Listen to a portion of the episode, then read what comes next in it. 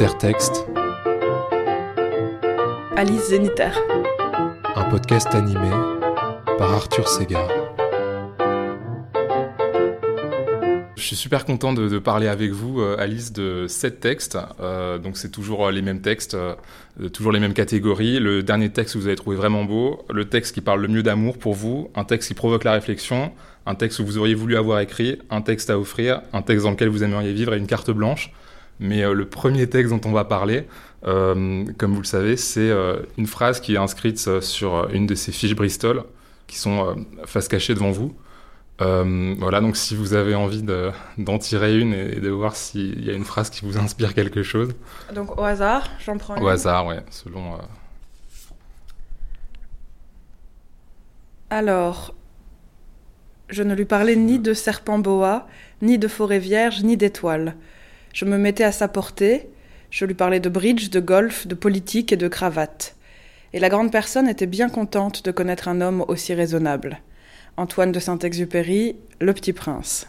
Donc c'est l'introduction. Euh, quand justement euh, Saint-Exupéry dit euh, qu'il se met à la portée des adultes, en fait, des grandes personnes, et, donc voilà, il parle pas de serpent bois, mais de cravate.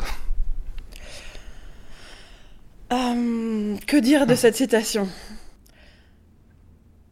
Je la trouve, je la trouve belle dans, euh, ah, dans la manière qu'elle a de, en fait, de désigner de, manière euh, très simple la partie de la population qui a encore des fictions intérieures et qui est capable de les écouter et, et celle qui le fait plus.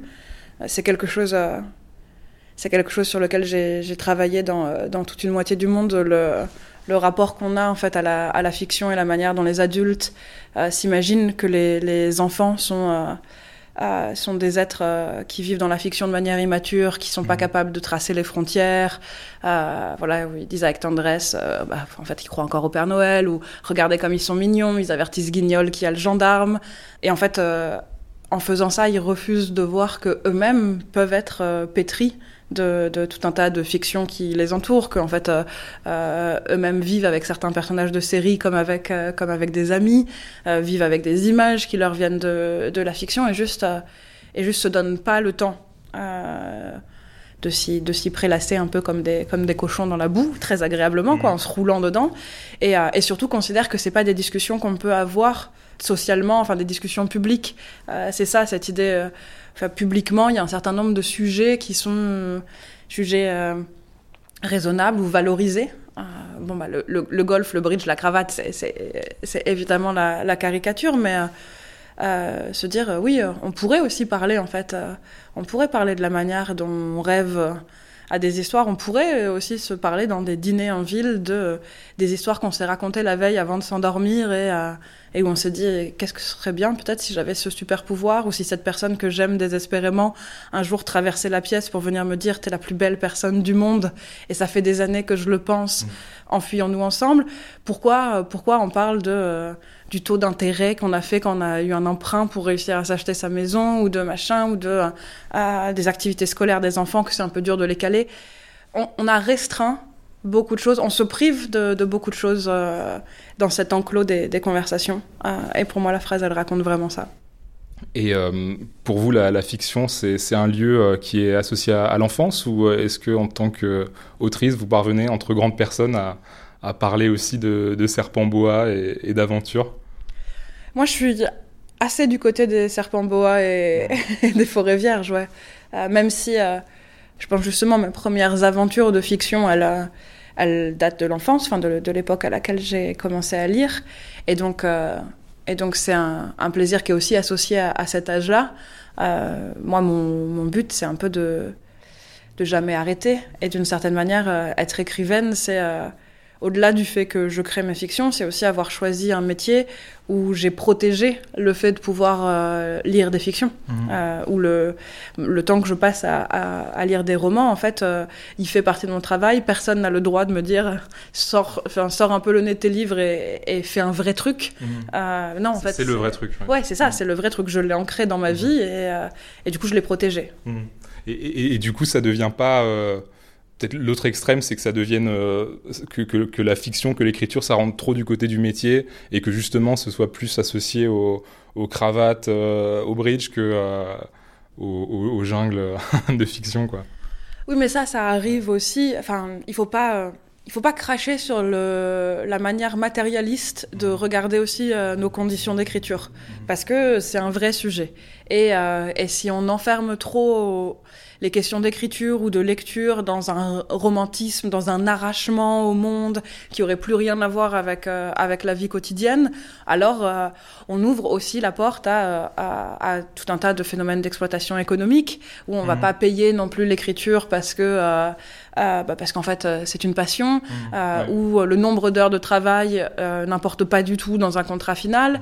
Et du coup, il faut, enfin, il faut, en fait, il faut garder ce côté un, côté très euh, sérieux, chiffré. Il faut pas en avoir honte hein, quand on parle de, ce qu'on fait, euh, mais euh, on, peut mettre, je pense, côte à côte les pourcentages de droits d'auteur et les serpents boa. C'est juste, c'est un angle différent de l'écriture, mais les deux coexistent. Alors, c'est quoi le dernier texte que vous avez trouvé vraiment beau? Alors, je ne l'ai pas fini, mhm. mais je, je, suis encore dedans, mais je suis ravie en fait d'être dedans et j'ai même j'ai du mal à, me dire euh, que je, ne veux pas avancer trop vite. C'est État des lieux de Deborah Levy, qui est un, livre qui est euh, très étonnant parce qu'en fait, il a l'air, euh, il a l'air si simple et et il est et il est si touchant. Enfin, il y a une capacité à, à créer des images, à provoquer des, des réflexions. c'est vraiment un livre qui s'habite comme, enfin, comme une maison et comme mmh. c'est de ça euh, c'est de ça dont elle parle, des espaces dans lesquels elle a écrit, de ses cabanons d'écriture, de euh, euh, l'appartement où elle est partie en, résidence d'écriture à, Paris en abandonnant l'appartement familial de Londres que, que ses filles devenues grandes venaient de, de délaisser. Donc, de toute façon, c'est un livre qui tourne autour de ces questions d'espace, de chez soi, de foyer, de domesticité, mmh. de de, place faite aux femmes, de décoration, de sauvagerie, de et, en fait, euh, il y a lui, enfin lui-même se présente comme comme une, sorte d'enfilade de, pièces et de jardins où on s'arrête, euh, voilà, on lit, un passage, on est dans une ambiance autour de, de ces thèmes-là, et puis euh, et puis juste après, c'est comme si on passait dans une autre pièce et la lumière est plus la même, la manière de, c'est très beau, c'est très très beau, Déborah Lévy. Enfin après, je, c'est pas comme si je, parlais d'une autrice inconnue que j'étais la première à découvrir. Je pense que une immense partie des gens savent que c'est très beau Déborah Lévy, mais bon, bah, je le redis, quoi. C'est mhm. très beau Déborah Lévy. Et, il me semble que ce texte a déjà été choisi euh, comme euh, texte dans lequel vous aimeriez vivre dans, dans ce podcast. Et donc c'est intéressant hein, ce que vous dites sur euh, le, le, texte et l'espace. Et ouais, donc c'est un texte dans lequel vous, ça fait du bien d'habiter. Ouais, et c'est c'est marrant parce que je trouve qu'on sent les textes qui sont construits comme ça aussi dans la manière dont, on lit. Par exemple, c'est un texte que c'est un texte que je peux lire dans le métro. Euh, c'est un texte que je peux lire à la terrasse de café bondé avec les voitures qui passent hyper vite à côté.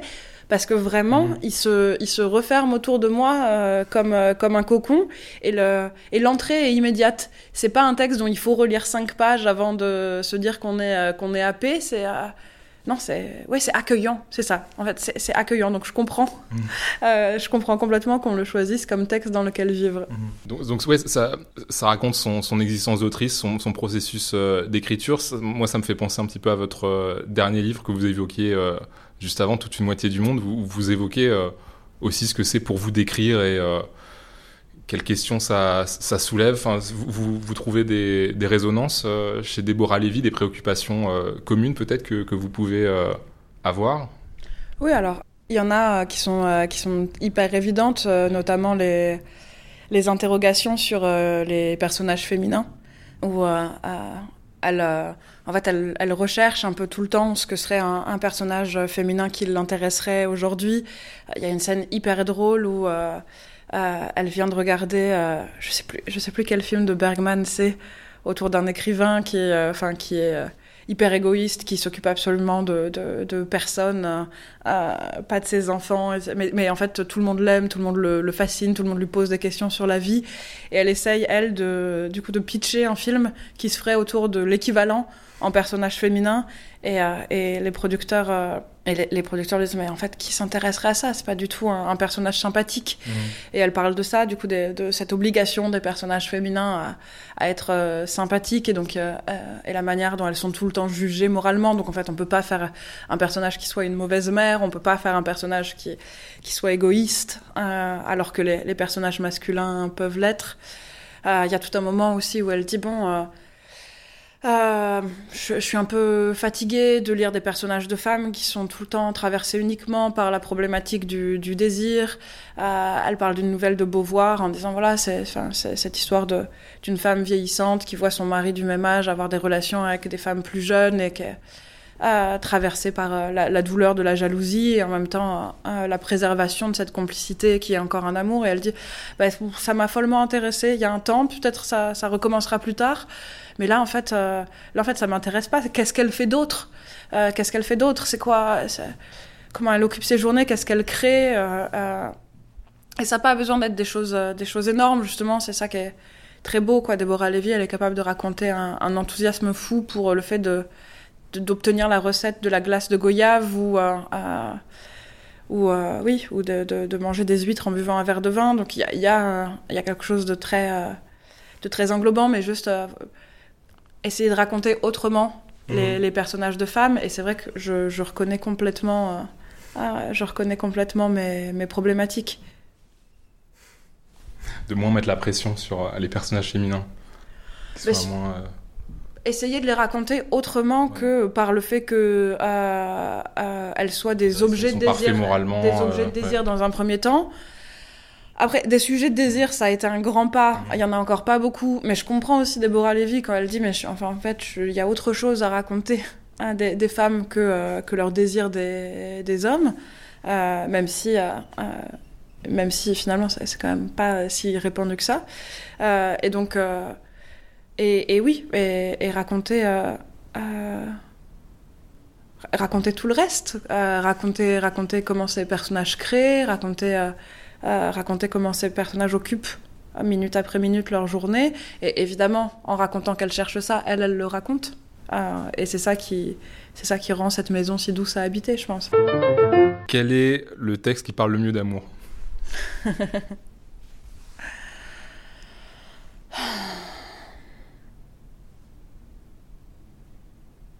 Moi, je dois avouer que euh, ah, je pense pendant très longtemps, à chaque fois que j'étais amoureuse, je relisais la chanson du mal-aimé d'Apollinaire. Mmh. Et que c'est quelque chose. Euh... C'est quelque chose qui me va, euh, qui, qui, ressemble à la manière. Alors peut-être que c'est pas le texte qui parle le mieux d'amour, c'est le texte qui parle le mieux de ma manière mmh. personnelle d'être amoureuse.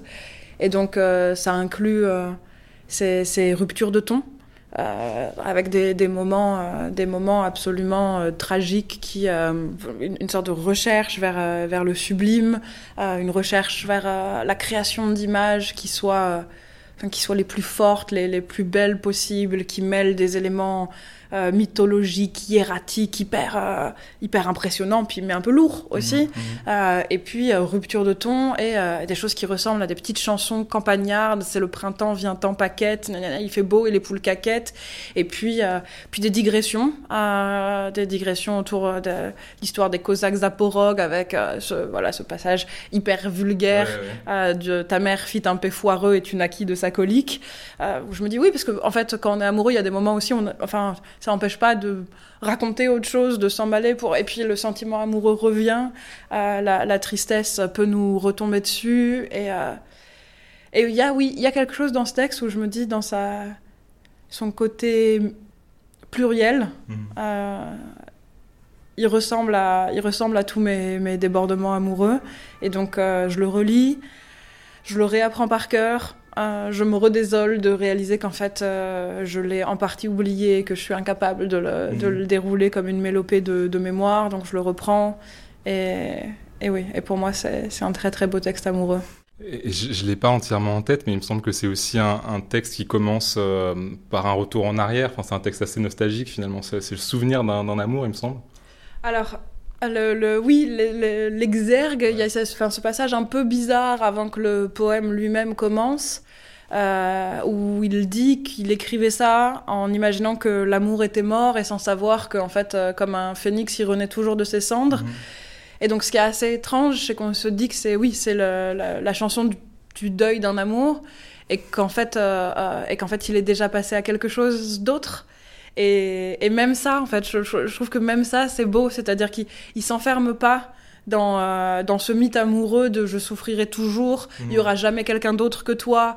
Euh, je... Non, en fait, dès le début, il dit c'est aussi une construction mentale. Enfin, finalement, euh, c'est ces chagrins d'amour qu'on traverse et ce truc de je, je, vais, je vais mourir d'amour, je vais, cette blessure est telle que je vais en mourir, c'est aussi, en fait, c'est aussi une histoire qu'on se raconte et, et, et, on est beaucoup plus finalement prêt à passer à quelque chose d'autre, même si on se déteste de ça. Mhm. On peut parfois se détester de ça et en fait se sentir impur euh, de, de, cet amour qui renaît ailleurs alors qu'on voudrait être, euh, être vers terre, j'imagine en fait. On voudrait, on voudrait se tirer une balle de pistolet quand on peut pas épouser euh, la, la, la, femme qu'on aime. Et donc, oui, oui, elle est très étrange. elle est très étrange cette, cette ouverture. Et puis il y a quelque chose aussi, je pense, qui me touche beaucoup dans ce, dans ce poème. Euh, c'est euh, il y a des sauts entre il y a des sauts entre les genres euh, mhm. et les figures auxquelles le, le, poète ou la, première personne en tout cas de narration puisque la, la poésie d'Apollinaire elle est hyper narrative les figures auxquelles il s'identifie c'est parfois des hommes et parfois des femmes ce qui est assez rare dès le début on a cette phrase qui est très très belle je suis le souverain d'Égypte, sa sœur épouse mm. son armée si tu n'es pas l'amour unique. Et donc euh, déjà on a, enfin voilà, le, souverain d'Égypte, sa sœur épouse, donc un, homme, une femme, son armée, une multitude absolue qui tout à coup n'a plus de tête. Euh, et il y a ça, il euh, y, a ça qui revient. Il y a une identification à Pénélope.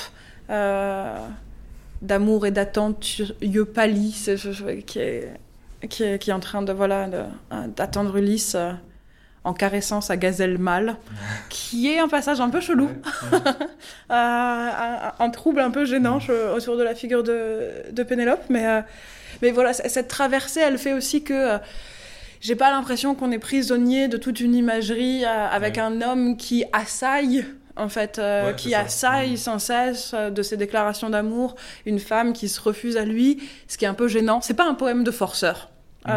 c'est c'est aussi un poème euh, de voilà de d'attente, de, de, passivité, euh, tout, enfin, qui alterne avec euh, avec des, des, débordements et ouais, c'est très beau. Ouais, c'est un poème donc pluriel qui passe d'un genre à l'autre, mais où qui raconte aussi le, le devenir pluriel de, de l'amoureux, du coup, qui traverse les différentes figures d'identification et, et, les genres aussi dans un autre sens, ouais. ouais. Et, c'est intéressant ce que vous disiez sur cette. Euh, c'est un poème d'amour qui prend un peu ses distances aussi euh, par rapport à l'amour. C'est pas premier degré ou alors c'est pas uniquement premier degré. ça me fait un peu penser à. Je crois que c'est Zizek euh, qui, qui analysait, enfin qui, disait un truc sur la, neuvième de Beethoven, c'est qu'il y a, pareil, il y a, ces, ce thème voilà hyper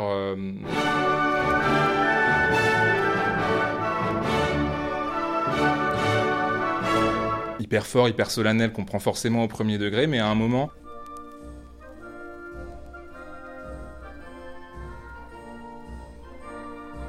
Il y a une petite marche euh, militaire euh, un petit peu parodique, un petit peu ridicule, qui reprend euh, les tonalités, mais en, les déformant un petit peu.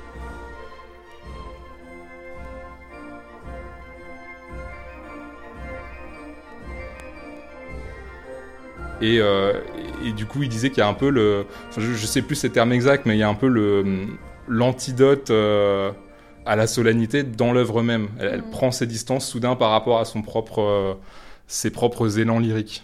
Ça, c'est un truc qui vous, qui vous plaît? Oui, et je pense qu'on peut. Euh, justement, on peut trouver ça aussi dans la chanson du mal-aimé, mm. où d'une certaine manière, il y a, y, a y a ce refrain qui parle de l'écriture et de l'acte d'écriture. Euh, moi qui sais des, des, laits pour les reines euh, et des chansons pour, euh, pour les murennes et la complainte du mal-aimé. Et, et, et, en fait, c'est l'écrivain qui se met en scène au milieu du mmh. truc en disant euh, j'écris et en fait, et dans cette manière de magnifier l'écriture, il y a aussi pour moi cette chose qui dit, enfin, je, je je transforme n'importe quoi en légende. Mhm.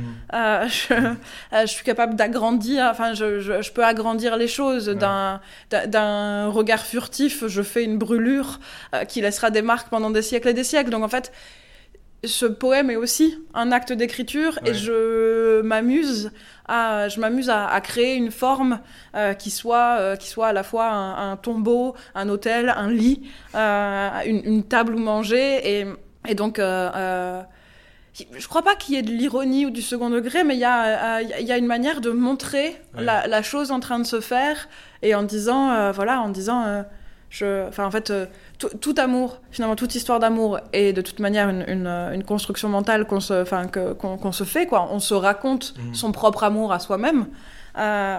Et, et, quand en plus on commence à travailler la forme sous laquelle on se, on se raconte cette, cette histoire d'amour, alors clairement on n'est on est plus dans le on n'est plus dans le hurlement primal ouais. euh, du je t'aime, on est mmh. dans quelque chose complètement autre et, et du coup, regardez-moi au travail. Euh, et, et, oui, et je trouve ça.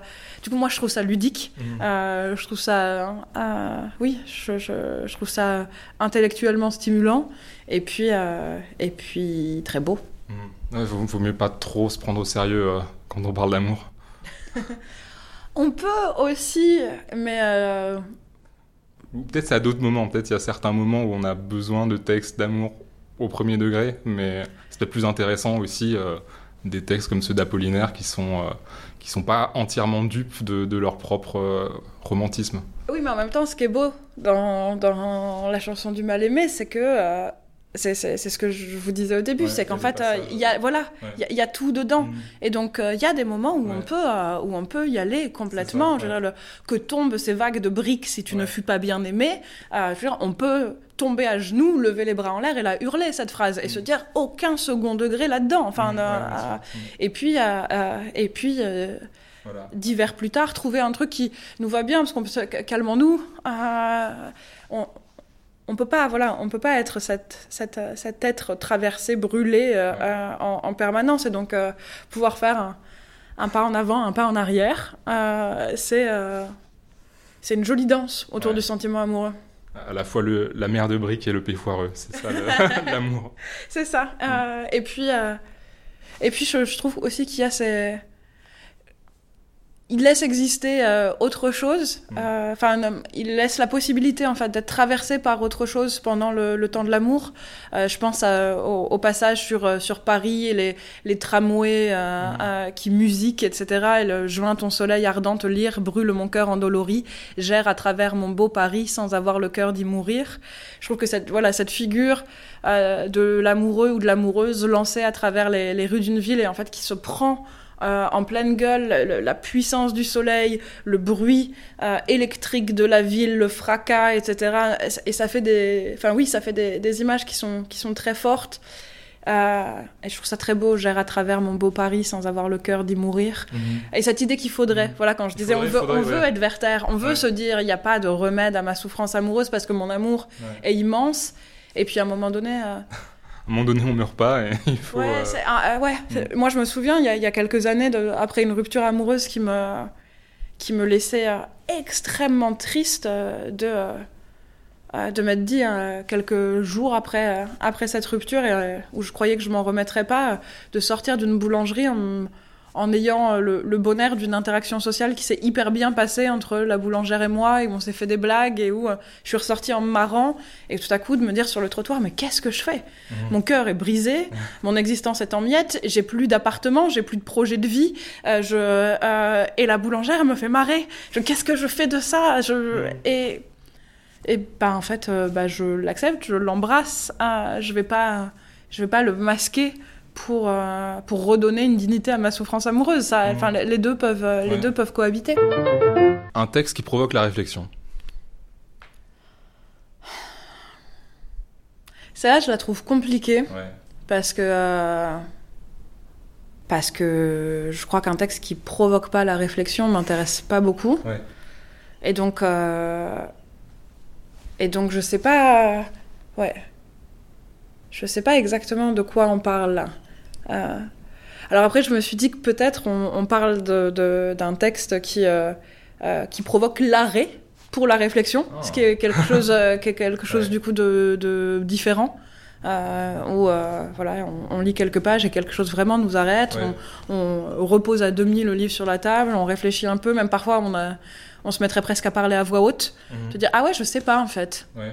Euh, et puis euh, un, texte qui sème le doute. Euh, ou qui... ça, ça, vous arrive souvent de lire un texte et d'être en arrêt, de, de, reposer le livre et de. Alors pas forcément souvent, mais ces dernières années, par exemple, Maggie Nelson me, me, fait ça.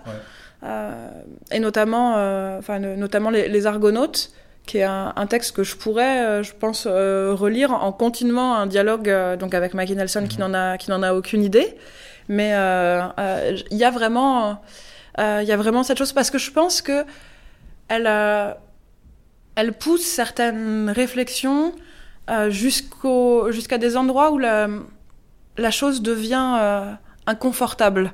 En disant si on prend ça comme point de départ, alors est-ce que les, les, les corollaires ce serait et là, et là, elle arrive à un, point où je, je, fais un peu wow. Euh, et du coup, je suis obligée d'interroger euh, cette, cette, réaction, ce cabrage que j'ai euh, devant, devant la, la pensée qu'elle qu'elle propose. Euh, et elle le fait pas du tout de, de manière euh, provocatrice. Elle le hmm. fait, elle le fait dans, dans, un, oui, dans un désir d'interroger toute une partie des, des, codes et puis, et puis dans, dans un désir d'interroger des désirs. Euh, aussi. Et ouais. Et ça, du coup, c'est drôle parce que je trouve que Les Argonautes, enfin, c'est un petit livre. Mhm. Euh, quand on le voit là en plus dans, l'édition de poche qui est, qui est, sortie il y a pas longtemps, euh, c'est minuscule. Mais à cause du temps que je passe à m'arrêter pour, pour dire à Maggie Nelson si je suis d'accord ou pas et à quel point ça me déplace. Et, et ben, je, je, mets beaucoup de temps à le lire. Ouais. Il y a un dialogue qui s'installe avec le livre. Oui. Tout à fait. Mm. Et c'est un peu une des choses, euh, c'est une des choses euh, euh, que je voulais un peu avoir dans toute une moitié du monde, où quand on me dit, enfin où j'ai lu certaines critiques qui disaient, bah, on n'est pas d'accord avec tout, mais mais j'espère bien, enfin parce qu'en fait le but c'est aussi que, que par moment enfin que par moment, voilà, vous, euh, euh, vous glissiez votre pouce entre les pages, vous laissiez le truc se fermer un peu et que vous vous disiez, ah, ça se passe pas du tout comme ça pour moi. Mon expérience de lecture, elle m'a plutôt amené à penser ceci et cela, et, euh, et donc il aurait fallu, enfin, j'ai envie de ça, que que chacun et chacune viennent faire dialoguer ses, ses propres expériences de ce que c'est traverser le pays de la fiction mmh. avec ce que moi j'explique. Et, et, et que du coup le livre en fait euh, que le livre grossisse euh, que ça additionne au livre tous les, développements et les rapports à des œuvres que peuvent ajouter chaque lecteur et chaque lectrice.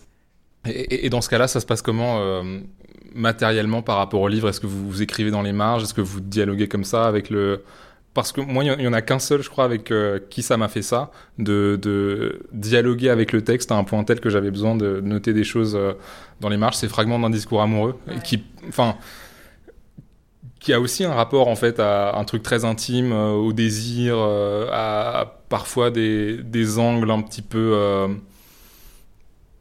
voilà, peut-être dérangeants sur sur le désir, ce que ça veut dire, ce, que ça nous fait, quoi. Donc bah, fragment d'un discours amoureux, je pense que c'est euh, c'est un livre qui est, qui est fascinant par rapport à, par rapport à ça. Euh, euh, je crois que, par exemple, j'ai jamais vu un exemplaire chez qui que ce soit de, des fragments qui soient pas, qui soient pas annotés. Ouais. C'est un livre qui est. non, non, mais, mais même euh, sans forcément aller jusqu'à produire un discours dans les marges, mais surligné. Ouais, tout à fait. Et, euh, et, comme en fait, euh, quand c'est relu à différentes époques de la vie, c'est pas les mêmes phrases mhm. qui, c'est pas les mêmes phrases qui, qui, touchent et qui atteignent. C'est un livre qui peut finir entièrement surligné, mais avec des couches qui, qui appartiennent à des années différentes. Donc faudrait le, faudrait le surligner dans des couleurs différentes et même faire une légende. Voilà, le mhm. stylo bille bleu, c'est 2002, euh, le marqueur jaune, c'est 2007. Euh, le, euh, et je trouve ça assez, oui, je trouve ça assez fascinant. Et je pense que c'est tout à fait possible. Ah, je me demande s'il n'y avait pas eu un projet de théâtre comme ça d'ailleurs. cette idée de, de, prendre les fragments mhm. et de. Et en fait de faire exister justement la manière dont il résonne, de savoir que c'est comme ça que, que ce texte nous atteint, que on va tous projeter autour de cette phrase qui nous marque, ce souvenir-là, euh, ou, euh, ou se, reconstruire des, des, histoires autour des, des, situations qui sont racontées. Et donc euh, se dire, bah voilà, je crois qu'il y avait eu un projet de théâtre comme ça, de, de dire on prend paragraphe après paragraphe, on fait parler les, acteurs et actrices euh, autour de la manière dont euh, euh, ce paragraphe les atteint ou pas, et, on fait exister ce qu'est une, ce une expérience de lecture mhm. de fragments, ce qui devient complètement, complètement méta et, et, mise en abymesque sans fin possible, puisque j'imagine qu'autour du discours produit sur les fragments, euh, bah, en fait, euh, les spectateurs et spectatrices font la même chose. C'est-à-dire, cette phrase-là va les toucher. Ils vont se reconnaître dans cette phrase qui est le commentaire du fragment qui est. Et donc, euh, et donc on pourrait faire exister, en fait, une sorte de, de cercle mhm. concentrique autour d'une autour forme comme ça. Mhm. Qu'est-ce que ça me fait de lire fragment d'un discours amoureux Qu'est-ce que ça fait à la personne qui lit mon commentaire de fragment Qu'est-ce que et puis euh, voilà et puis on n'arrête jamais. Dans une boucle sans fin de discours amoureux. Comme les chaînes internet, mhm. euh, vous êtes obligé de si vous recevez ce mail, vous êtes obligé de produire un commentaire que vous envoyez à 10 amis qui doivent eux-mêmes produire un commentaire et et ouais, bah c'est un projet de vie. Ouais, faudrait, faudrait euh, imaginer un spam euh, Roland Barthes, ce serait intéressant de faire circuler ça de, cette façon. Ouais. Ouais, ce serait une belle performance. Hmm. je suis tenté qu'on la lance, Arthur. Hein. Bah, on, est à deux doigts. Hein, ouais, ouais. Mais c'est vrai que, ouais, c'est vrai que ce, en plus, ce texte-là qui est. Euh,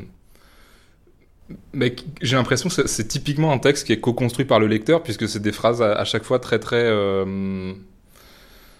à la fois très très bête, très très clair et en même temps euh, vraiment ambigu et, qui, qui, disent les choses sans vraiment le dire et donc euh, on trouve des échos dans, dans, sa propre vie. On se dit mais oui c'est vraiment ça, mais en fait, euh, enfin c'est vraiment ça. C'est quoi? C'est ce que toi tu as vécu et pas forcément ce que ce que Barthes voulait dire. Ça se trouve c'est juste un commentaire de, de, Balzac et là on projette une histoire qu'on a vécue.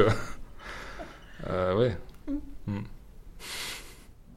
Mais ça, je pense, c'est un rapport c'est un, un rapport assez, euh, assez commun dans l'exercice de, de, lecture. Mhm. Le c'est vraiment ça qui en fait n'est pas, mhm. euh, ce qui n'est pas ce que l'auteur et, l'autrice a, a, exprimé. Euh, moi je le vois, enfin en fait je le vois parfois dans les, les gens qui viennent me voir pour, pour me parler d'un de, mes livres ou d'un passage d'un de mes livres et qui me disent mais c'est vraiment ça. Ce qui veut dire c'est vraiment moi. Et, et, et, en fait quand, quand je les écoute je me dis ah oui mais non c'est pas ça en fait. Mhm. ce qui veut dire ah mais non c'est parce que moi ah, c'est parce que moi j'y ai, ai, projeté. Et donc il euh, y, a ce décalage euh, mais qui est, qui est, fascinant enfin d'une certaine manière de se dire qu'en en essayant d'écrire quelque chose qui soit précis et le plus et le plus justement et le plus précis possible par rapport à, à une expérience une perception une émotion une pensée eh ben, on produit quelque chose qui va avoir l'air extrêmement précis, mais, mais pas du tout mhm. sur la même perception, mhm. expérience, émotion et pensée pour, euh, pour quelqu'un d'autre. Et, euh, et après, euh, je, pense la, la rencontre est étrange. Un texte que vous auriez voulu avoir écrit? Hmm. Il y en a plusieurs. et je sais pas, en fait... Je dis un texte, ça peut être plusieurs textes. Oui, mais c'est. Euh, je me suis pas mal posé la question. Euh, euh, en fait, j'ai un, j'ai une vraie forme d'admiration pour pour certaines choses que je vois dans les livres des autres et que moi j'arrive pas à faire. Mhm. donc donc le la pensée de je voudrais pouvoir écrire comme ça, j'aurais voulu pouvoir écrire cette cette scène, c'est quelque chose c'est quelque chose qui euh, qui traverse très très souvent mes expériences de, lecture. Euh, là, par exemple, je, récemment, je lisais Les, les Presque Sœurs de Chloé Corman et, euh, je le trouve merveilleusement bien écrit. Et Chloé étant, étant une amie, en plus d'être une autrice que j'aime, je pouvais lui, lui envoyer des messages et, et en lui disant je... ouais, si j'étais pas, je pense si j'étais pas aussi émue parce que, parce que ça provoque, je serais jalouse de, de cette écriture-là. Mais tout en disant ça, en fait, euh, c'est pas c'est pas des livres que j'aurais voulu écrire. C'est des mhm. livres c'est des livres que je sais que j'aurais pas pu écrire, mais je suis très contente de les lire. Mhm. Euh, je, ça, me va très bien en fait euh, cette, cette position de, de, lectrice au fond, même si c'est une lectrice qui est slash une autrice en admiration, parce que je le ramène à ma propre pratique en même temps que je, je lis, j'aurais pas voulu j'aurais pas voulu les écrire. Parce que ça veut dire que je les aurais pas je les aurais pas rencontrés mmh. euh, la, première pensée que j'ai eue euh, quand j'ai quand j'ai lu l'intitulé c'était euh, bah, l'autre moitié du soleil. J'aurais voulu avoir écrit l'autre moitié du soleil de Shimamanda Ngozi Adichie. Et en fait c'est pas vrai.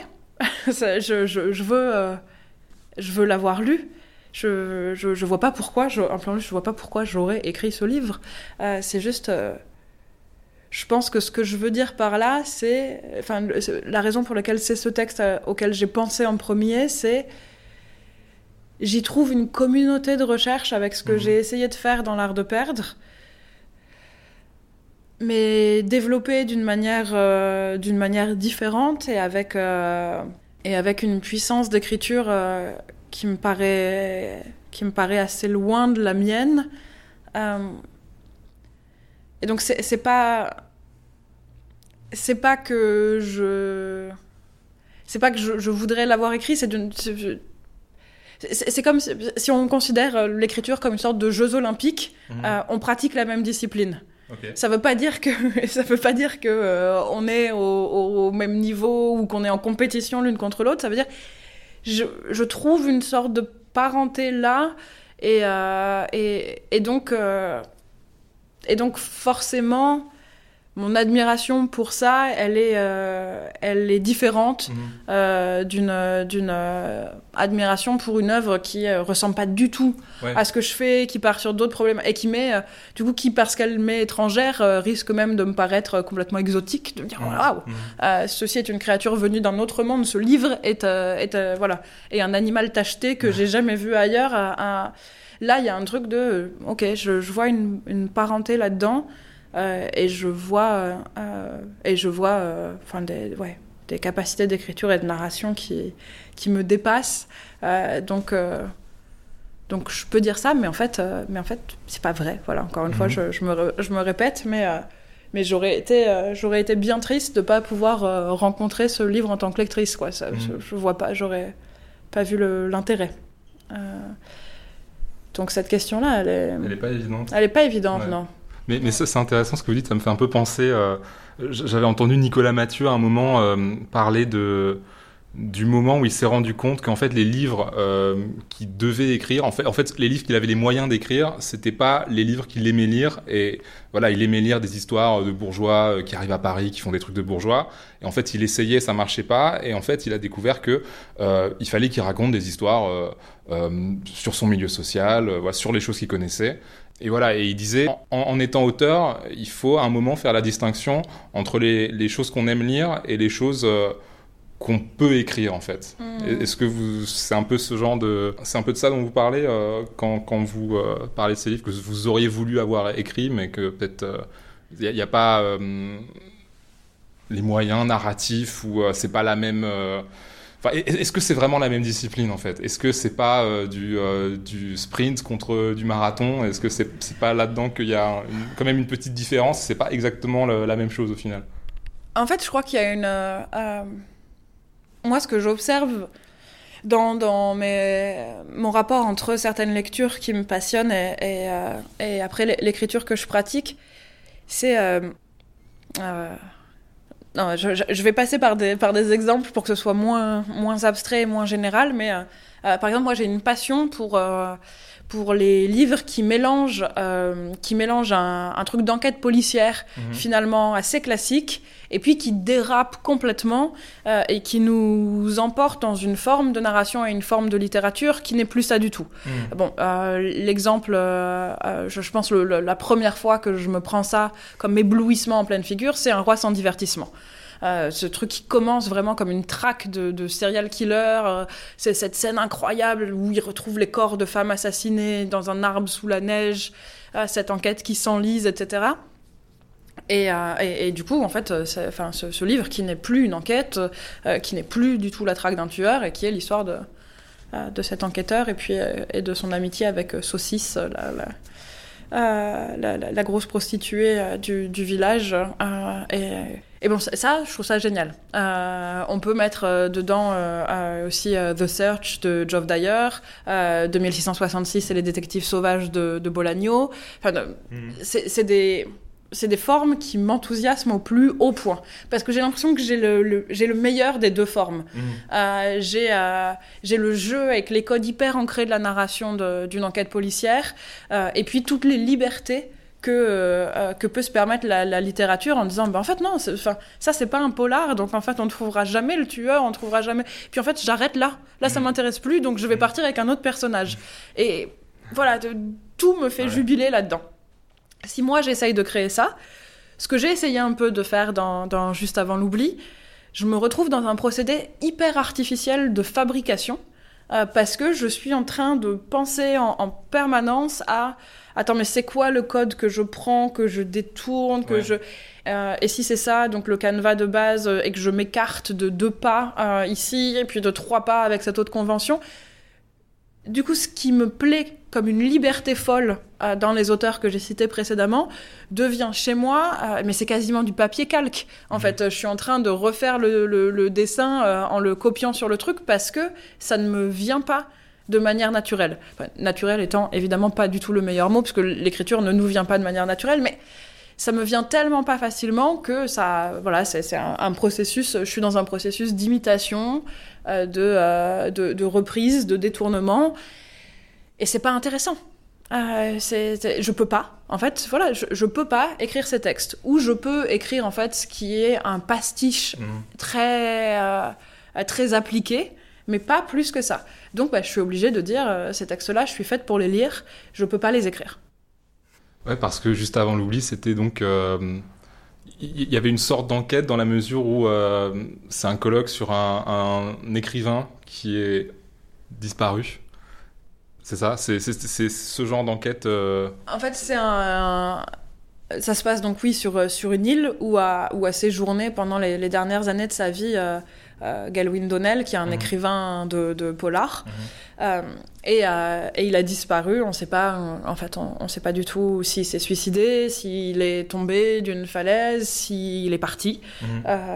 et et il y a donc ces universitaires qui se retrouvent sur, sur cette île pour, pour discuter de, son œuvre et Franck, qui est le compagnon de, la doctorante en littérature qui organise ce colloque international et qui lui euh, bah, n'aime pas du tout euh, l'œuvre de Galwin Donnell, enfin, à la fois pour des raisons euh, littéraires et puis pour des raisons personnelles, c'est-à-dire sa compagne consacre beaucoup trop de temps à l'œuvre de cet homme, donc il y a une il y a une jalousie qui, qui se développe envers lui. Et, donc lui se retrouve à passer tout son temps avec le gardien de l'île, qui lui n'aime pas du tout Galwin Donnell parce qu'en en fait il pense que c'est un connard absolu et mmh. que les, les, quelques fois où il l'a a croisé dans sa jeunesse, puisque son père avant lui était gardien de l'île et s'en occupait quand Galwin Donnell vivait dessus, bah, il trouve que c'est un être humain abominable et qu'on pardonne beaucoup trop aux artistes. Mhm. Et pendant très longtemps, en fait, quand moi j'écrivais le, livre, je me disais, puis euh, en fait, euh, je vais basculer dans. Euh, je vais basculer dans, dans, dans quelque chose de, d'Agatha Christie-esque, mhm. puis il va y avoir un meurtre sur cette île. Ah et, puis, et puis, meurtre et puis tempête, euh, donc euh, personne ne peut venir, donc huis mmh. clos absolument euh, étouffant. Et puis en fait, et puis en fait, j'arrêterai le livre sans qu'il y ait d'enquête. C'est-à-dire, j'arrêterai le livre au moment où la tempête s'est enlevée, il y a un hélicoptère qui peut venir évacuer les gens, et, et, je ferai ce qui ne se fait jamais en fait dans, dans un bouquin policier. Je je, je laisserai la, chose là. Mmh. sachant qu'en plus, comme je lisais beaucoup des entretiens d'auteurs de, et d'autrices de polar à ce moment-là pour créer Galwin Donnell, je revenais sans cesse à cette chose euh, qui était euh, que ces polars sont des fictions absolues, puisqu'en fait, euh, celles et ceux qui ont travaillé avec des services de police disent bon, bah en fait, nous, ce qu'on voit, c'est beaucoup d'affaires qui sont classées sans qu'il n'y ait rien eu. Enfin, c'est ça, il n'y a pas une solution qui résout tout et en fait, d'une fini. D'une enquête qui dure quelques semaines, quelques mois, quelques années, mais au bout d'un moment, tout va s'aligner, mmh, faire sens, les indices se parlent et un cerveau. Monsieur Moutarde dans la cuisine avec le tournevis. Bon, bah, c'est pas ça. La, réalité du travail policier, c'est pas ça. Euh, c'est. Euh, c'est énormément de, de, de meurtres, de, de vols, d'agressions, dont on dira, bon, bah, en fait, on, c'est pas trop qui c'est, euh, on ne rattrapera jamais la personne, et puis, de toute façon, même si on lui mettait la main dessus, il n'y a pas de quoi faire un dossier qui tienne euh, judiciairement, donc bon, euh, tout, va, voilà, tout va échouer en, clapotant. Mhm. C'est le contraire de « haha Colonel Moutarde, c'était donc vous, passez-lui les menottes, et tout va mhm. bien. Et donc voilà, je, je me disais, j'ai envie de faire exister, j'ai envie de faire exister ce ratage, j'ai envie mais en fait, euh, j'ai pas les, j'ai pas les outils mhm. pour, euh, j'ai pas les outils pour construire un roman policier qui soit, euh, qui soit libre. j'avais vraiment, voilà, je, je, me sentais vraiment gratte-papier à avoir le nez sur mes modèles et, et, et j'arrivais pas, voilà, j'arrivais pas à m'épanouir. Et donc donc j'ai abandonné cette, euh, cette forme-là pour, euh, pour rester, euh, rester concentré sur, sur le colloque, la, la jalousie et la tristesse des deux exclus, l'histoire d'amour qui se délite, l'idée de d'un amour pour la littérature qui prend mhm. autant de place que un amour pour une, pour une personne, ce qui est quelque chose qui était aussi hyper important pour moi, de dire, de dire s'il n'y a pas de enfin cette passion des livres, c'est pas une passion, euh, c'est pas une passion de, bibliophile euh, euh, qui serait qui serait différente de l'amour qu'on a pour un ami, pour un amant, pour pour un parent. C'est c'est la même chose mhm. en fait. c'est Avec ce rapport de la doctorante avec son son auteur, c'est ça Ouais, mais c'est-à-dire c'est une écriture qu'on a envie qu'on a envie de protéger mhm. contre les attaques des autres. On supporte pas, on supporte pas que quelqu'un en, dise du mal. Euh, c'est une écriture qui nous manque quand on la fréquente pas pendant trop longtemps. Mhm. Euh, c'est une écriture qu'on reconnaît. Quand si, si, on nous mettait euh, un texte inédit sous les yeux, au bout de quelques phrases, on pourrait dire bien sûr, c'est lui, c'est elle. Cette écriture-là m'est familière. Je reconnais ce souffle, cette, cette touche sur les mots. Et donc, ouais, ça ressemble, ça mm. ressemble à nos histoires d'amour. Euh, c'est pas du tout. Euh, c'est pas du tout un truc, euh, je sais pas, un truc froid qui concerne une transmission de savoir ou un vernis culturel et social qui est pratiqué une activité qui mm. est valorisée, etc., dans un cadre académique. Non, c'est des histoires passionnelles. Ouais, charnelles, euh, sensuelles. Euh, c'est, et, et, donc, bah, forcément, ça peut aussi, euh, ça peut venir empiéter sur, sur une relation amoureuse, comme comme c'est le cas pour Franck et Emily. L'amour qu'elle a pour Galwin Donnell, ben, c'est, ouais, il ressemble trop à celui que Franck voudrait qu'elle ait uniquement pour lui. Hmm. Mais, du coup, je trouve ça intéressant. Euh, donc, vous dites, vous n'avez pas réussi à faire un, roman euh, policier, mais en fait, il y a quand même un, mystère, il y a quand même un disparu, donc euh, Galvin Donnell qui est mort, on ne sait pas trop comment, et voilà, il y a aussi une forme de, suspension à, ce niveau-là. Mais du coup, vous avez la, solution que vous avez trouvée, du coup, c'est de combiner ce, roman à mystère avec une histoire d'amour qui se finit, avec un campus novel, enfin, plutôt un roman de un colloque euh, novel. Enfin, et, donc euh, voilà, un, mélange des genres qui me, qui me rappelle un peu euh, ce qu'on disait sur, sur Apollinaire, en fait. Ce, ce, passage d'un genre à l'autre, d'une tonalité à l'autre. Et, et, et, je trouve ça hyper intéressant aussi la façon dont. Bah, après, déjà, moi, en tant que doctorant, j'ai trouvé ça hyper convaincant, les, les petites les petites interventions de, chaque participant euh, au colloque. Enfin, vraiment, il y a des communications qui sont. Euh, enfin, voilà, on, sent que vous avez aussi un, petit peu fréquenté ce, monde-là. Et, euh, et, du coup, au, cœur de ces communications sur une œuvre imaginaire d'un auteur de polar imaginaire, il y a quand même des extraits de polar qu'il aurait écrit. Et donc, vous vous amusez quand même de cette façon-là, même si c'est un dispositif d'imbrication assez complexe, quoi. Ça, c'est hyper dur. Euh, le, euh, le, le fait. Mais c'est pareil, c'est enfin, là, c'est une chose qui me passionne et qui me passionne, euh, qui me passionne chez, d'autres auteurs et autrices, mais que moi, je, je, je, me sens plus à même de refaire. Mais, et ça peut être un peu détestable dans, dans l'entre-soi que ça crée, mais c'est les, les, romans, les romans sur, les, mmh. les auteurs, enfin, sur des auteurs et des autrices imaginaires mmh. et l'invention de, de leurs œuvres. et tant que c'est dans la narration de il a fait ceci, elle a écrit cela, c'est c'est encore faisable. Mhm. quand il faut citer directement des œuvres et écrire d'une manière qui n'est pas la mienne, Là, ça devient un casse-tête en fait. Euh, euh, écrire pour Galwin Donnell dans Juste avant l'oubli, c'était super. Enfin, c'était un des défis que je m'étais posé, mais euh, mais mais c'était c'était aussi hyper difficile le truc de comment je m'arrache à moi-même pour produire une écriture qui n'a pas l'air d'être la mienne et qui est pas et qui est pas non plus uniquement le pastiche d'un d'un autre auteur. J'ai eu ça aussi dans dans comme un empire dans un empire, quand il a fallu que, euh, euh, que j'écrive une page du roman que euh, Antoine veut écrire sur, sur la mmh. guerre d'Espagne, je me disais, mais je, je, fais quoi? Je lui donne quoi comme écriture? Enfin, je. Et, et, puis, je, oui, je donne quoi comme comme solidité ou comme qualité à cette écriture? Et comment je sais aussi? Et mhm. comment je sais à quel euh, niveau j'en suis? Enfin c'est à dire que il m'est arrivé de rater des choses mhm. dont je voulais qu'elles soient merveilleuses et puis euh, et puis que j'ai raté donc euh, si je me dis j'ai envie que ce soit moyen plus bah en fait je c'est pas je, je, suis pas une machine de précision telle en écriture que je vais être capable de que je vais être capable d'atteindre précisément ce point-là. Donc ça, ça, pose, ça pose énormément de questions. Et d'un autre côté, c'est fascinant parce que je crois que dans le, dans le fait de créer des, des, auteurs et autrices imaginaires, il y a la possibilité de, de toucher du doigt brièvement des œuvres qu'on n'aura jamais le temps d'écrire. Euh, c'est euh, dans toute une moitié du monde, je, cite euh, cette phrase de, de, Vincent Message qui parle de, du fait que la, la lecture abolit le scandale qui consiste à n'avoir qu'une seule vie.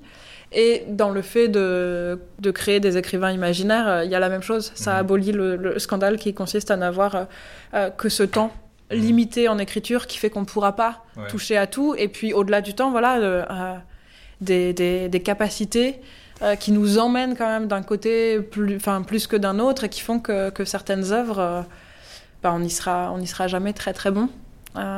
mais on peut, le, le, le temps d'un auteur imaginaire les toucher du doigt. Je pense que c'était mhm. ça. Je réalisais que j'étais nulle pour écrire des polars. Et, et, je me disais, bon, bah, du coup, je vais tout investir sur ce que je raconte de Galwin Donnell, qui lui est hyper fort. Euh, et, et, voilà. Et du coup, ça va, ça va alléger un peu cette frustration. Et pendant un temps, euh, c'est Rilke qui disait euh, travailler, c'est vivre sans mourir. Et, du coup, voilà, pendant un temps, moi je me disais, écrire, c'est vivre sans, sans, sans, mes limitations, quoi. Un texte à offrir hmm. J'avais oublié celle-là. euh... Ou ça peut être un texte qu'on vous a offert. Vous n'avez pas un, un, cadeau euh, littéraire par défaut, de, un, un livre que vous offrez à tout le monde? Vous n'avez pas ce genre de non. de choses? Non, j'ai pas de j'ai pas de cadeau littéraire par défaut. D'abord parce que euh, je pense que il y a une, euh, une, partie des livres que j'aime. Mhm. Je les aime parce qu'ils me bouleversent et ils me bouleversent et ils me ils me déplacent d'une d'une manière dont, j'envisage qu'elle peut être brutale mhm. pour d'autres. Et donc, euh, et donc, en fait, je fais toujours un peu attention à ça. Euh, il y, a des, y a des livres que j'ai pas forcément envie d'offrir parce que euh, j'ai pas envie que quelqu'un se dise, mais en fait, elle est malade. Pourquoi, enfin, pourquoi elle m'a exposé à ça? Mhm. Donc, ça, je vais plutôt avoir tendance à les prêter après avoir fait des recommandations d'usage assez, assez longues. mais. Non, qu'est-ce que. Bah, d'une certaine manière, les textes dont on a parlé, euh, j'en ai offert, euh, j'en ai offert euh, pas mal. les Argonautes de Maggie Nelson, je l'offre, mais je pense aussi parce que j'aime bien le format mhm. et je trouve que c'est justement ce, côté petit livre, mais que je trouve tellement riche et, tellement profond. C'est c'est quelque chose qui, qui s'offre bien parce que pas quand, quand, on offre un, roman qui est plus gros, il y a un peu un côté, bah vas-y, euh, passe, passe un mois de ta vie à, le lire, quoi. c'est un truc un peu envahissant. Euh. Bah oui. Mm. Euh, en, même temps qu'un geste généreux, il y a un peu un truc de oui, j'ai pensé en fait que tu pouvais consacrer tant d'heures de ta vie à mon cadeau parce que mon cadeau est vraiment bien. Mm-hmm. Et parfois c'est vrai. Mais, mais finalement, voilà, on, on est moins sur un j'ai commandé un bouquet de fleurs de 2 mètres carrés euh, quand on offre un, livre qui est, euh, qui est plus mince. Mmh, c'est pour les grands événements qu'on peut offrir des, gros livres. Euh, après, j'aime bien aussi offrir des livres. je pense que j'aime bien offrir des livres qui sont un peu moins, un peu moins connus, mmh. qui sont plus discrets, qui sont. Et puis j'aime bien J'aime bien aussi offrir des livres qui, enfin, qui ont un lien avec la, qui ont un lien avec la personne à, qui j'offre le livre. Et donc, ça, ça exclut la mmh. possibilité du cadeau par défaut. Euh, c'est-à-dire, euh, à chaque fois, on repense à, euh, voilà, à la, à, la, trajectoire de, de l'autre et puis, et puis on, choisit, on choisit quelque chose. et quand ça marche, bah, je suis hyper contente, mais comme, euh, comme je pense quand on, quand on présente euh, euh, deux amis qui viennent de deux groupes complètement différents et que et qu'il y a quelque chose qui se passe, là on est, enfin, on est mm. très heureux de ce genre de choses. Ouais, c'est marrant, c'est comme ce que vous disiez sur le, les, textes qui en fait, on peut avoir un rapport passionnel avec un texte comme avec un amoureux. Là, là c'est comme, enfin, en fait, offrir un texte, c'est peut-être présenter deux personnes plutôt que offrir un objet à une personne. Oui, parce que je, oui, ce que je dis dans, dans toute une moitié du monde, c'est que de toute façon, ah, il y a une mise en relation de, de, dans, le, dans la lecture euh, de, de la fiction avec euh, d'autres formes de vie que les nôtres. Euh, il y a cette phrase de, de Marielle Massé, enfin, d'autres manières de se tenir debout, mmh. d'autres, d'autres façons d'être au monde. Et, et oui, et c'est, du coup, c'est, c'est une rencontre. Et il y a des rencontres, il y a des rencontres qui fonctionnent et il y a des rencontres qui, qui fonctionnent pas. Euh, mais de la même manière que j'ai pas d'amis par défaut que j'emmènerai dans toutes les situations. On peut pas présenter la même personne à tout le monde. elle passe partout. Il y a aucun problème. C'est une sorte d'ami générique mhm. hein, qui se pliera à, toutes les choses. Ben, j'ai non, j'ai pas, j'ai pas de livre. Euh, euh. par contre, j'adore ce moment où où j'ai des amis qui passent chez moi et me disent Est-ce que tu as lu quelque chose de bien? Est-ce que tu as quelque chose à me prêter? Euh, et, où en fait on se, on se déplace le long du couloir où sont rangés euh, tous mes bouquins et, je regarde les choses. En fait, je, je, regarde mes étagères et puis je regarde ma pote ou mon pote et puis je, je reviens sur les livres, j'essaie de faire ces connexions. Je... Ça, c'est, ça, c'est, ça, c'est hyper plaisant. Un texte dans lequel vous aimeriez vivre Alors c'est vrai que Déborah Lévy pourrait euh, complètement être être à la fois le, dernier texte que j'ai trouvé beau et, un texte où, où, je voudrais vivre. Euh, mais je vais aller vers quelque chose d'un peu plus, je pense, euh, d'un peu plus baroque. euh, je suis une aventure d'Arnaud Bertina, qui est mhm. un, un, roman dont, enfin pour le coup, dont, dont j'ai pas mal parlé autour de moi, que j'ai conseillé à, à, à, plusieurs personnes. Et je crois que j'aime bien, en fait, euh, dedans, ce, monde.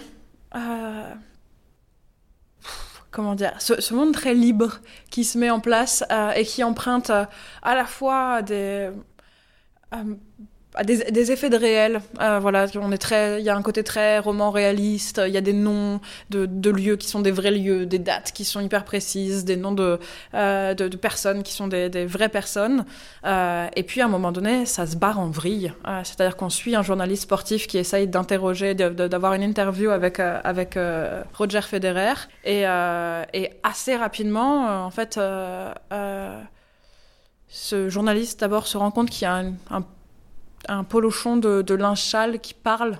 Euh, enfin, ou, qui en tout cas vit, euh, s'exprime un peu dans la, maison de, milliardaires de, de Federer, euh, enfin, qui a une vie quoi en soi, et puis, et puis ça, ça vrille encore plus, et du coup ils partent à trois sur une moto, donc le journaliste Federer et le, et le polochon de linge sale, pour aller kidnapper la statue en cire de Federer dans le musée de, de Madame Tussaud.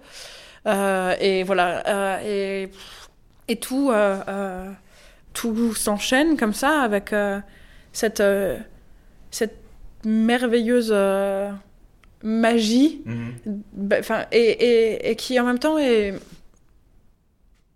est totalement euh, est totalement acceptable. Ce monde se tient. Je pense que c'est pour ça que je voudrais vivre dans ce livre-là, c'est que ce monde se tient selon des règles que je ne comprends absolument pas, mais à aucun moment je me dis genre haha mais quelle euh, quelle, connerie géniale ou euh, oh là là il y va un peu fort. Bah non, je me dis bah ouais. je me dis ok ouais enfin le oh le polochon mais que cherche-t-il à dire? Euh, ce, ce polochon. je, voilà, je me dis pas, mais attends, mais pourquoi il a inventé ce truc euh, euh, je, je, me dis, tiens, j'aimerais bien savoir, j'aimerais bien savoir ce qui lui pèse sur le cœur à ce à ce sac de linchal. Et, et donc j'accepte totalement ce, ce, monde et en même temps, ce, monde est très très libre. C'est c'est comme si à chaque page qui se tournait, je pouvais découvrir qu'il y avait une autre extension possible dans, dans, dans laquelle se, se passaient des, des choses des choses nouvelles et, je suis euh, je suis comme une gamine en fait à avancer là-dedans. J'ai envie de pousser toutes les portes, j'ai envie à, et ouais. Euh, donc euh, donc je pense que j'habiterai bien dans ce livre-là. Ça a l'air trop bien. ouais, c'est super. C'est un du réalisme magique avec du linge sale. Ben, je trouve que non parce que dans le réalisme magique, il y a enfin d'une certaine manière, je trouve que c'est encodé dès le départ. C'est-à-dire qu'avant la... trop où on met les pieds. Avant la bascule dans la magie, il y a déjà des indices, il y a une manière d'écrire qui font que on sait qu'on est dans cet univers-là. Hmm. Euh, et là, c'est pas le cas.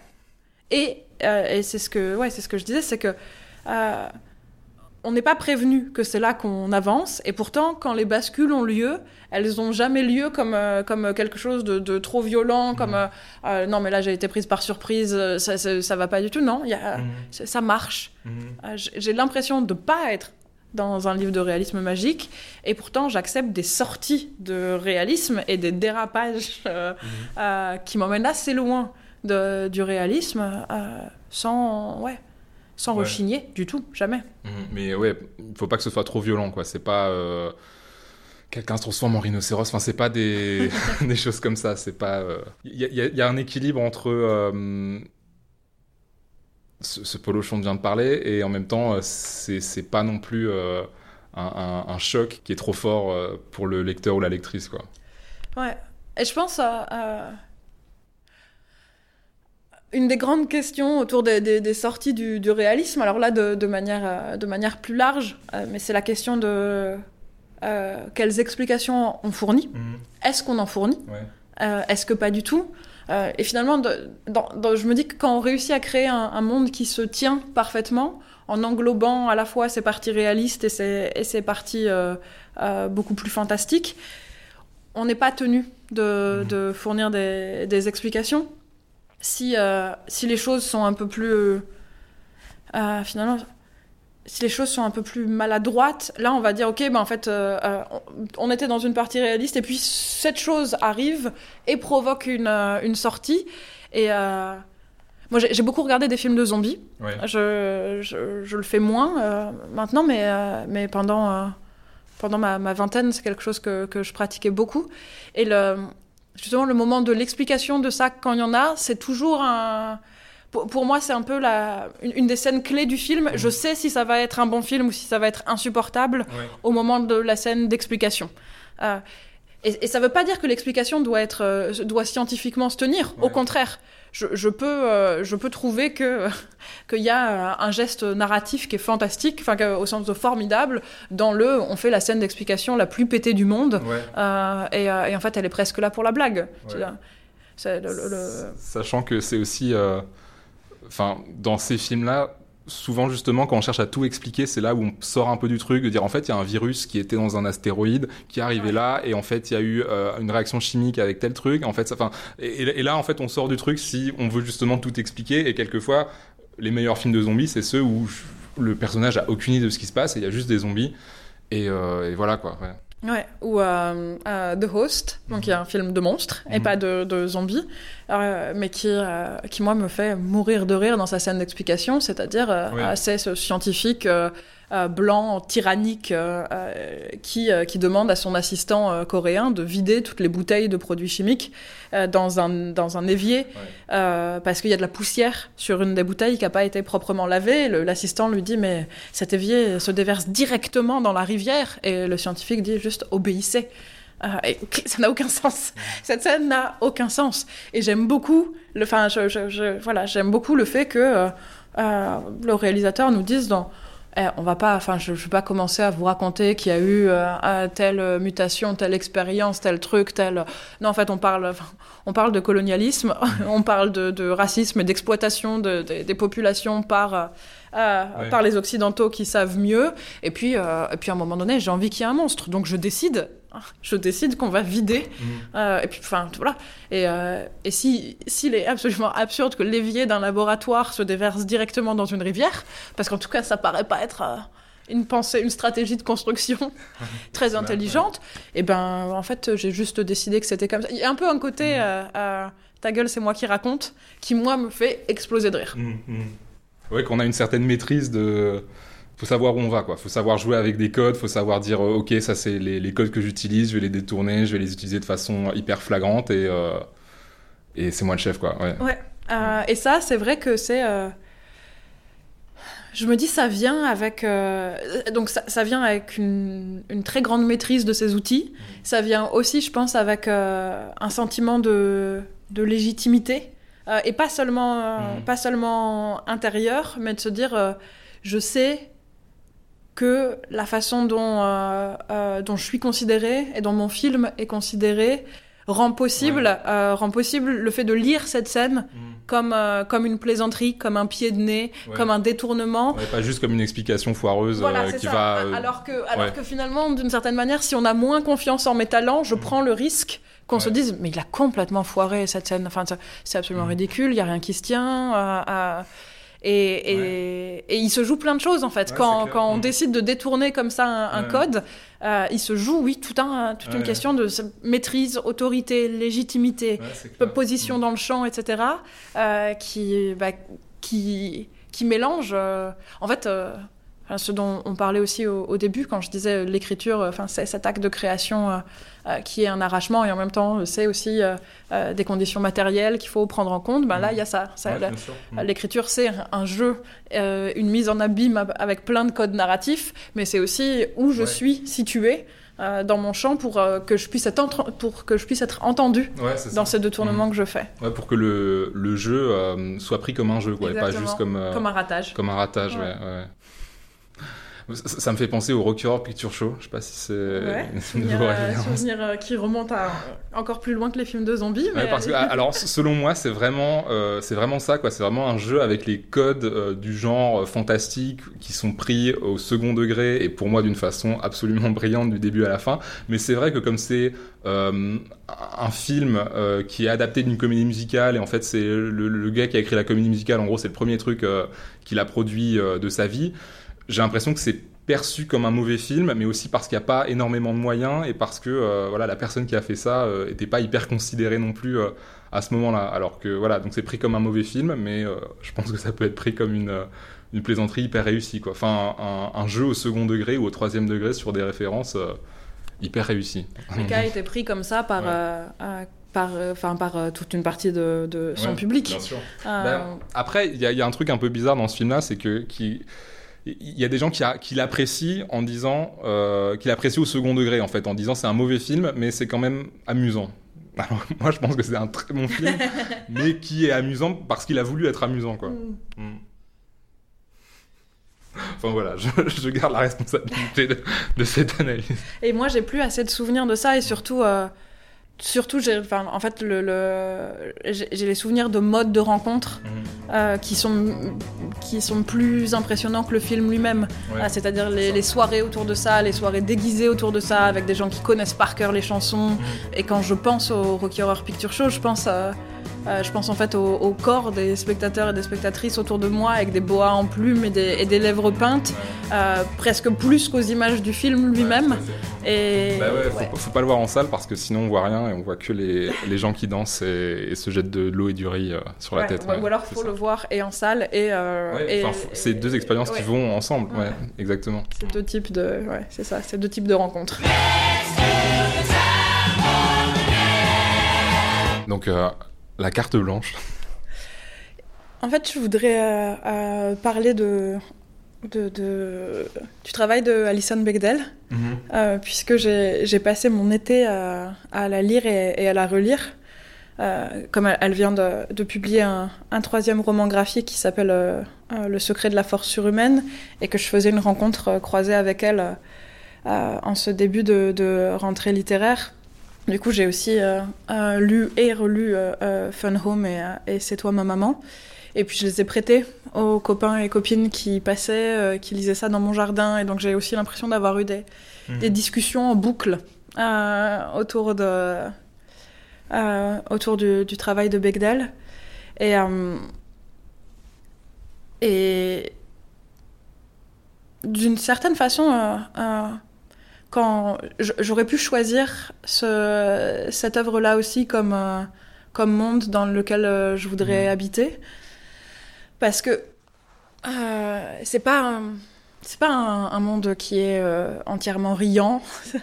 c'est pas un monde qui est facile à, appréhender tout le temps. Alison Bechdel, elle travaille sur son, son, matériau autobiographique et, elle a une histoire familiale qui est, qui est compliquée avec un père qui a euh, qui a toujours caché son homosexualité et puis euh, euh, et puis qui est, qui est mort euh, d'une façon qui est très très probablement un, suicide, et une mère qui a accepté en fait cette, cette relation étrange euh, pendant, pendant des décennies, et, et Alison elle-même qui, qui pense pendant très longtemps que cette histoire l'a pas atteinte et qu'elle peut continuer à, avancer.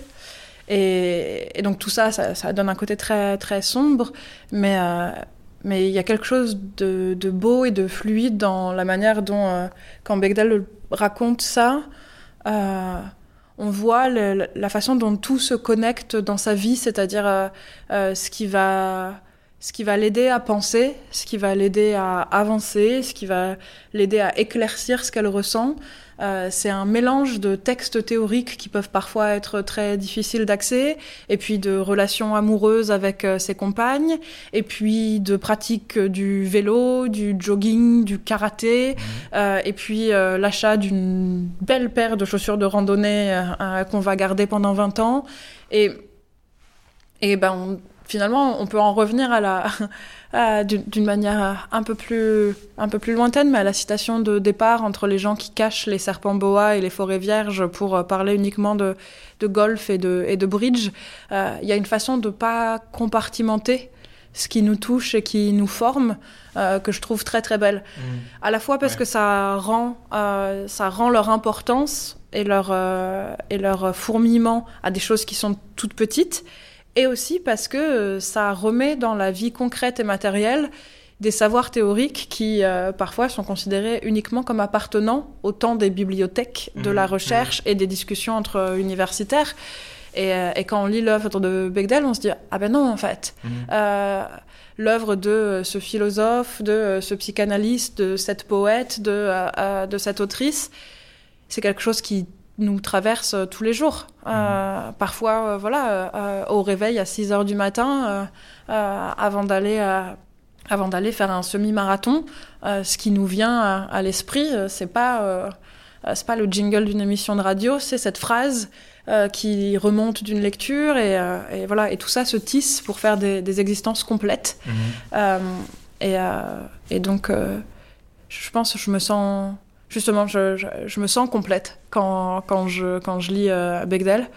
À la fois, enfin, à la fois, j'ai l'impression que tout ce que j'ai accumulé comme savoir théorique euh, est remis à, à, sa place quotidienne, et puis, euh, et puis que mon rapport, mon rapport à mon corps, au sport, à la possibilité de, à la possibilité de me, de me déployer dans un espace. Mhm sans penser à me tenir bien, sans penser à être jolie, sans penser à m'habiller proprement, correctement, sans penser aux injonctions de joliesse, etc. Mais, euh, mais en, en, voulant, ouais, justement, en voulant juste me déployer, euh, c'est aussi quelque chose que, que je trouve. Et, euh, et j'aime bien ces univers où, où, toutes mes facettes me paraissent être, euh, mhm. être bienvenues. Ouais, c'est aussi un texte pluriel, du coup. On, on en revient. on en revient toujours au texte pluriel. Donc finalement, cette carte blanche est en, pleine continuité, quoi. Ça n'est pas, ça n'est pas, une petite ouverture vers un ailleurs. Tout, est lié de toute façon. Enfin, c'est l'intertextualité. Ouais. Ouais.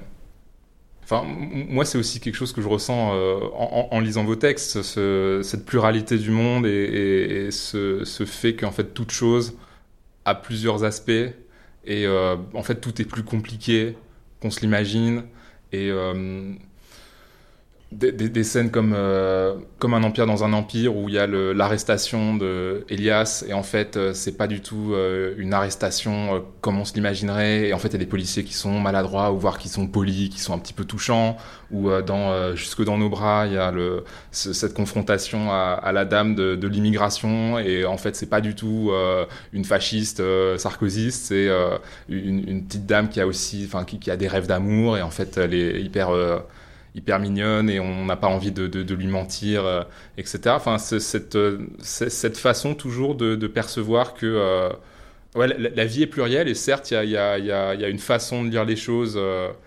il y, a toujours plusieurs façons de, lire les choses, de, concevoir les choses. Tout le monde a une existence entière, complète et qui n'est pas réductible à enfin qui est pas unidimensionnel. Hmm. Et surtout, c'est que je pense si on si on réduit et, qu'on simplifie les choses, euh, on empêche en fait, euh, on empêche la la possibilité de, de lire euh, tous les, les, phénomènes tous les phénomènes d'oppression de, hmm. là où ils se cachent. C'est-à-dire, si je dis un raciste est uniquement un raciste, alors dans ces cas-là, tous les gens qui vont montrer à un moment autre chose que ça, euh, une, une, douceur, une, une complicité, un, un, sourire, une gêne euh, vont, vont, sortir euh, de, de, cette catégorie. Mhm. Et, et, et, on sait très bien en fait que ben, le, le, le, racisme ou le, ou le sexisme peut venir s'articuler avec des relations humaines qui, elles, sont, sont, sont connotées de manière euh, très bienveillante, avec des relations d'amitié, avec des relations amoureuses, avec euh, des, des relations professionnelles qui, qui fonctionnent. Et donc, euh, donc on peut pas, non, enfin, on peut pas réduire une interaction raciste à quelqu'un qui dit à un autre sale bougnoule. Mmh. c'est, en fait, c'est des choses, oui, c'est des choses beaucoup plus compliquées. C'est, c'est c'est des, des, des, oui, des, choses, des relations de, camaraderie, des gens qui sont persuadés euh, d'aimer sincèrement quelqu'un d'autre, de pas être euh, de pas être marqué par les préjugés qui viennent avec euh, avec le racisme. Et puis et puis un jour, c'est quelque chose qui échappe et mhm. qui révèle qu'en fait, on s'imagine que on est pris dans une structure. ouais. Bah ouais. et, et c'est ça, en fait, je, pense que c'est ça que j'essaye de montrer, quoi, qu'il y a quelque mhm. chose de, de, de, plus large que ça. Euh, et de euh, paradoxalement, euh, en déshumanisant l'oppresseur, en disant un raciste c'est un raciste, c'est tout, en fait on rate l'analyse de l'oppression. Exactement, c'est tout à fait ça, ouais. Je n'ai rien à ajouter, cette formule était trop puissante, Arthur. bon bah, on se quitte peut-être sur cette formule du coup. Je pense que c'est pas mal. Bah merci beaucoup Alice. merci à vous.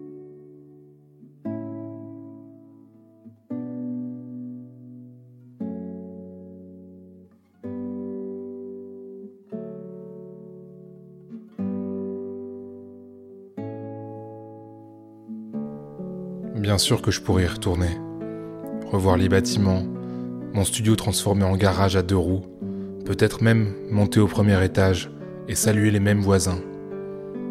Mais revenir dans des lieux qui nous ont appartenu sans avoir d'autre raison d'y être que le souvenir, c'est ça qui fait de nous des étrangers.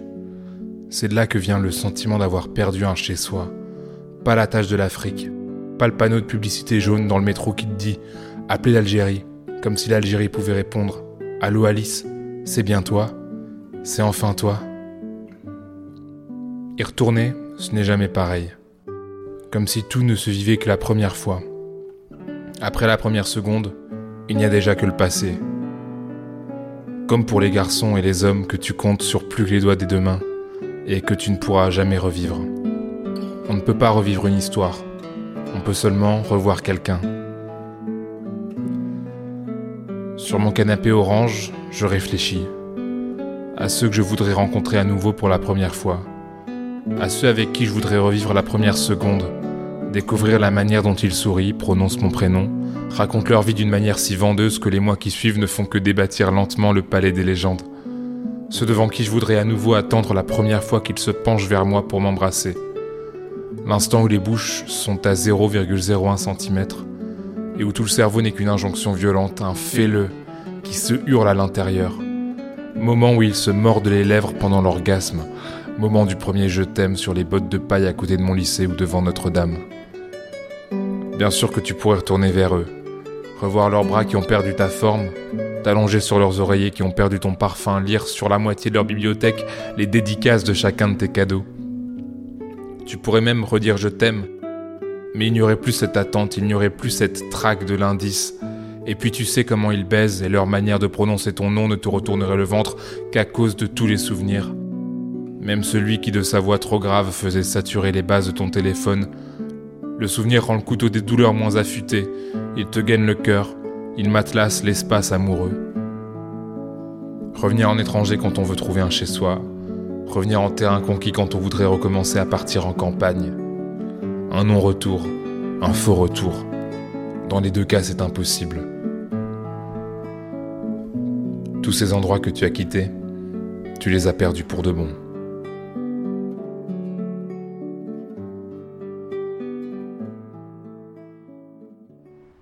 C'était un extrait de Jusque dans nos bras d'Alice Zénitaire, un roman paru en 2010, au moment où l'autrice avait.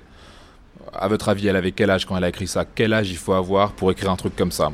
Pensez à un chiffre, elle avait 23 ans, ça vous va? Elle a écrit ça à 23 ans.